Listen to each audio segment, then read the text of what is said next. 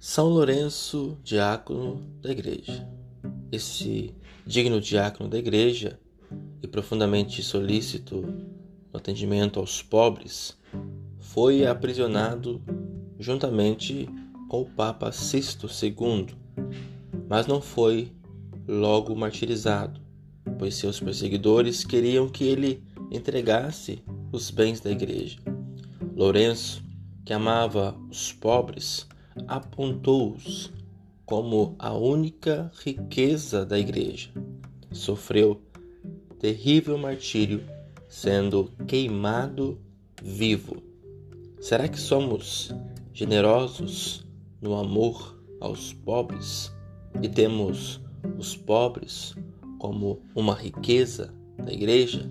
Riqueza tal que cuidamos com carinho, dedicação, caridade solidariedade, pensemos um pouco sobre a nossa vida.